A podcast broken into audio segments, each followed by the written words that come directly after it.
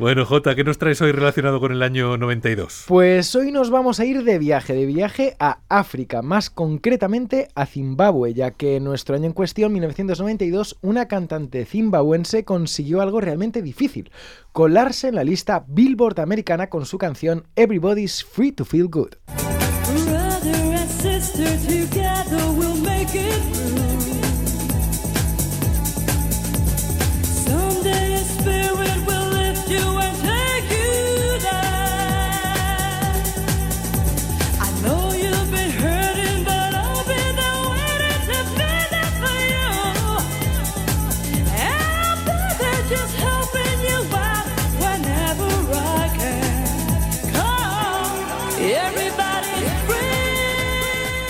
Jota, ¿y tiene nombre esta cantante zimbabuense? Te va a sorprender, pero lo tiene. Se llama Rosella Miller, aunque es conocida simplemente como Rosella. Lo que me gustaría saber es cómo consigue alguien nacida en Zimbabue llegar a las listas de música americanas. Pues como te podrás imaginar, Arturo, eh, si es algo realmente complicado hoy en día, en el 2004, en 1992, pues lo era... En 2004. En 2024. yo, vivo en el 2004. No, no, estamos en 2004, no mintáis. Estamos grabando el programa en 2004 para emitirlo en el 24. que se entera en el 2024, pues en 1992, como entenderás, era mucho más difícil aún. Pero antes, una pequeña corrección, ya que aunque se la considera una cantante zimbabuense, realmente nació en 1964 en Zambia, donde desde una muy temprana edad estuvo cantando en eventos y clubs hasta que a los 13 añitos de edad consiguió un contrato para cantar en un programa de televisión infantil, donde ya empezó a hacerse un nombre. Hombre, Zambia y Zimbabue son países fronterizos, pero si ella nació en Zambia, ¿Por qué? Porque se la considera zimbabuense. Porque su padre lo era. Y aunque se ah. crió en Zambia, siendo aún adolescente, su padre se volvió a, mudar con ella y el resto de su familia a Zimbabue, por lo que ella siempre se ha considerado de allí, donde siguió haciendo música, primero en bandas RB y luego ya por su cuenta, hasta el 88.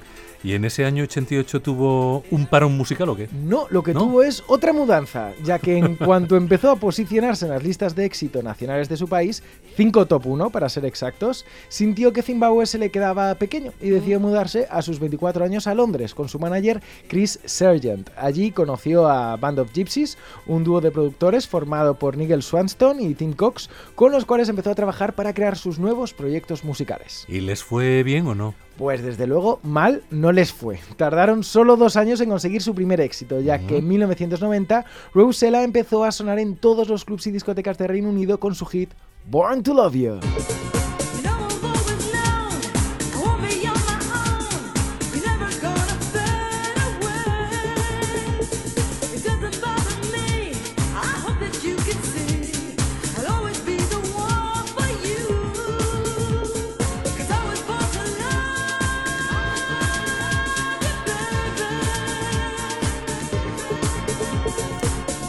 ¿Sabes lo que creo, Jota?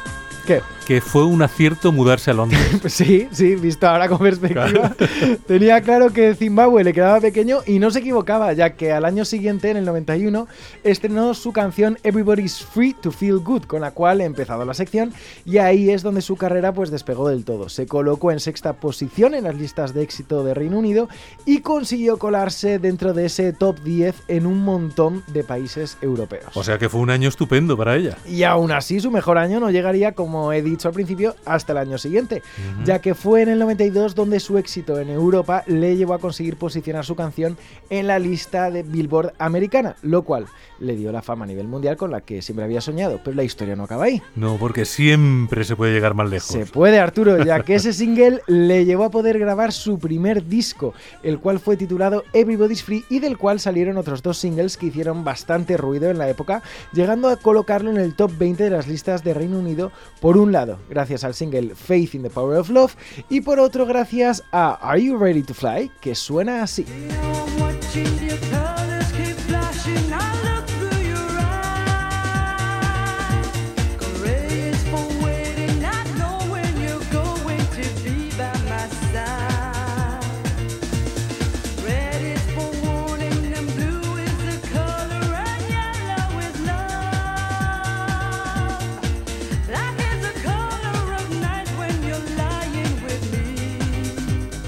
Pero ahí no queda la cosa porque fue tal éxito el que consiguió viniendo de donde venía que alguien muy importante se fijó en ella.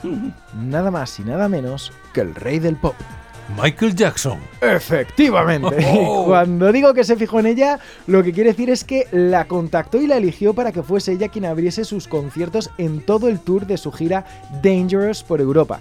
Por lo que nuestra protagonista se pasó gran parte de 1992 de gira con el mismísimo Michael Jackson. Toma ya, telonera de Michael Jackson. Poca cosa. Eso ¿eh? viste mucho en el currículum, ¿eh? Sí, pero aunque seas ingeniero espacial, además, me refiero, puntos no te puedes restar, eso seguro. Jota, ¿y cómo continuó su carrera? Porque entiendo que, que pocas cosas le quedarían ya por conseguir después de ser telonera de Michael Jackson. Ya ves, eh, le fue bien, pero no tan increíblemente bien. Digamos que 1992 fue su gran año y aunque siguió consiguiendo algún éxito, ninguno llegó a compararse con el conseguido aquel año. Claro, imagino que, que no es fácil superar lo que, lo que llegó a conseguir. No, no creo que lo fuese, pero aún así consiguió cosas con las que yo ya sería bastante feliz. También te digo, ya que en los años siguientes consiguió otros cuatro éxitos que llegaron a las listas de éxito inglesas y uno de ellos fue el tema principal de la banda sonora de la película Atrapado por su pasado, protagonizada por Al Pacino y Sean Penn, de tema titulado I Love Music.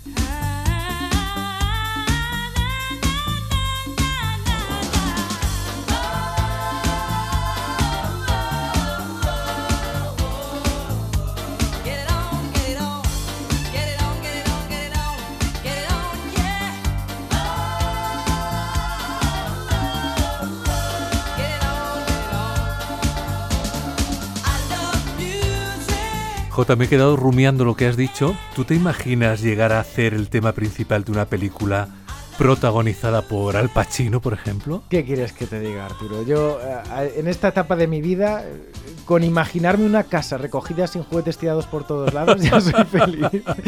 Qué lástima, ¿verdad? Pero Rosella no se conformaba con nada. Y desde entonces, aunque no hayan llegado a tener el mismo éxito, ha seguido sacando discos y singles, de los cuales quizá el que más cabría destacar sería el publicado en el 2015, If You, If you Say It Again, el cual volvía a conseguir meterla en las listas de éxito americanas. Ya ven, una mujer imparable. Y ojo, ojo porque he dicho que hasta el momento su mejor año en cuanto a éxito musical ha sido 1992, pero justo por esa actitud imparable, como bien dices, que tiene, eh, no descarto que llegue a conseguir en un futuro aún más éxito, ya que parar lo que es parar no para, y ella sigue y sigue publicando música. ¿De cuándo es su, su último single? Pues del año pasado, del 2023. Anda. Y con él me voy a ir despidiendo ya, Arturo.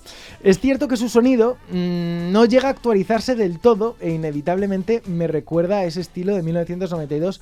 Por lo que no sé hasta qué punto realmente tendrá la oportunidad de conseguir superar su propio éxito. Pero las modas son cíclicas y vuelven. Así que personalmente no lo descarto del todo. Sea como sea, os dejo con el último single hasta la fecha de Rosella, aunque estoy bastante convencido de que no será lo último que escuchemos de ella. Loveful. You may think you're takes desperate potential. Don't wanna hear about no other. Me gusta así, la gente con tesón, la gente incansable, como son ellos dos. David Zurdo y J. Pelirrojo, dos hombres currantes, incansables. ¿Qué decías, Arturo? Me había quedado. Me había quedado traspuesto. No sé, ¿eh? Sí que lo- me lo considero. Son incansables e insoportables.